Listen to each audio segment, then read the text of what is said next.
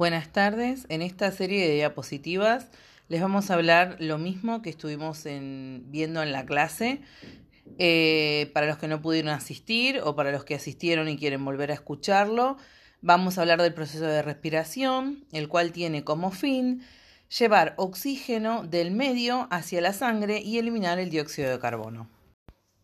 El sistema respiratorio puede dividirse en dos partes, vías aéreas superiores e inferiores.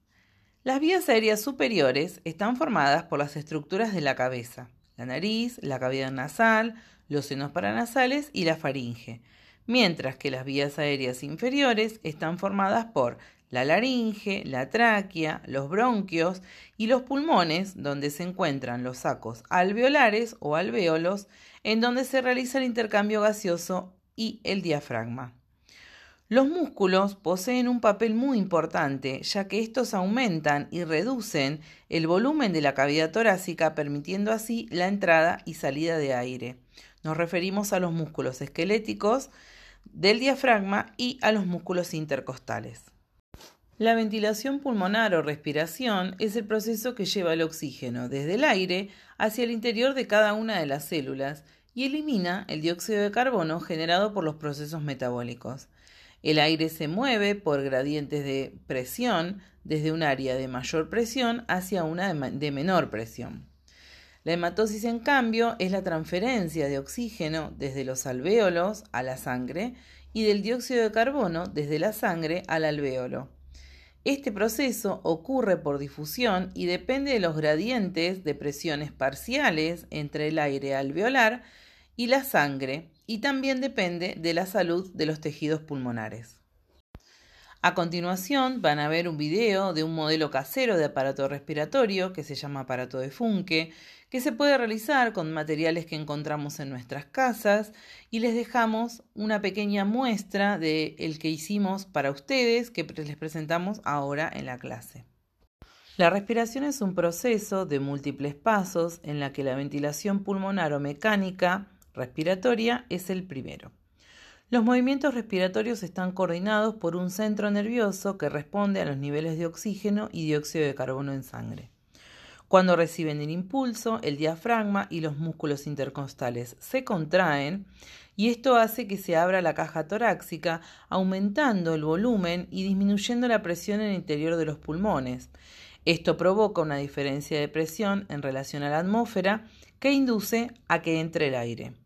Luego, el diafragma y los músculos intercostales se relajan, el volumen torácico se reduce y el aire es expulsado al exterior. El segundo proceso es el de hematosis, que es el intercambio gaseoso entre el aire de los pulmones y la sangre. Se realiza por difusión a través de las membranas de los alvéolos y los capilares sanguíneos.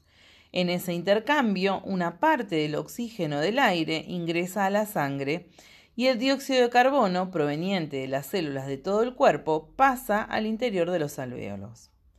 El sentido de difusión del oxígeno y del dióxido de carbono a través de las membranas depende de la concentración a partir de la presión que ejerce cada uno de ellos a un lado y a otro de dichas membranas. La hemoglobina, que está presente en la sangre de casi todos los mamíferos, es una proteína que tiene gran afinidad por el oxígeno y se combina de manera reversible con este cuando su concentración es alta. Este pigmento, la hemoglobina, se encarga del transporte de oxígeno en sangre. El control de la respiración es un acto involuntario regulado por el sistema nervioso. La corteza le da órdenes a músculos voluntarios en caso de que quisiéramos contener la respiración o hacerlo más rápido. El ritmo y la velocidad normal es regulada por la corteza cerebral, mientras que la frecuencia respiratoria es regulada por el tronco cerebral. El recorrido del aire comienza por la nariz, en las fosas nasales. El aire eleva su temperatura al ponerse en contacto con los capilares sanguíneos que recubren las fosas nasales por dentro, se filtra mecánicamente gracias a la acción de los pelitos, se humedece e ingresa al organismo. El aire también puede ingresar por la boca, pero no se estarían realizando estos mecanismos que les mencioné anteriormente. Luego de ingresar al organismo, el aire recorre la faringe, que es un tubo muscular compartido con el sistema digestivo, hasta llegar a la laringe, que es donde se encuentran las cuerdas vocales y se genera la fonación. Luego de eso el aire seguirá el recorrido por la tráquea hasta llegar a los bronquios, que se dividen en dos para ramificarse formando los pulmones, los cuales están compuestos por bronquiolos y sacos alveolares o alvéolos, que son las células donde se producirá el intercambio gaseoso. Las actividades que tienen que hacer son dos. La primera tiene que ver con eh, armar el aparato de Funke, que es el dispositivo que les mostramos en el día de hoy. Eh, tienen una guía sobre cómo armarlo con elementos caseros. Yo en este caso no compré ni siquiera plastilina porque cuando lo hago en la escuela generalmente uso plastilina, pero esta vez hice masa de sal, que es muy fácil de hacer con dos medidas de harina, una medida de sal eh, y entre media medida y una medida de agua. Eh, cuando se seca queda firme. Em, y después de armar el dispositivo, las actividades a y B de la segunda parte tienen que ver con el análisis de, ese, de ese funcionamiento de ese dispositivo, la analogía eh, para hacer entre el dispositivo y lo que sucede en realidad en el sistema respiratorio.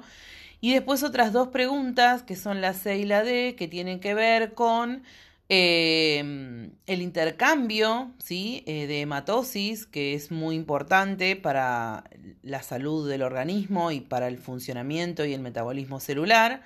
Y una pequeña relación entre digestivo y respiratorio, que fue lo que estuvimos viendo eh, en estas, durante estas clases de prácticas. Les agradecemos por el tiempo dedicado a mirar estas dos clases. Esperamos que a pesar de todas las situaciones que parecen adversas puedan tener eh, una buena finalización del ciclo electivo y bueno, esperamos la semana que viene ansiosas eh, las actividades tanto de digestivo como de respiratorio para corregirles y dejarles una, una nota a la profe Chicuy y bueno, ya saben que tienen mi número de teléfono en el grupo, pueden escribirme para consultas. Eh, estamos en contacto. Muchas gracias.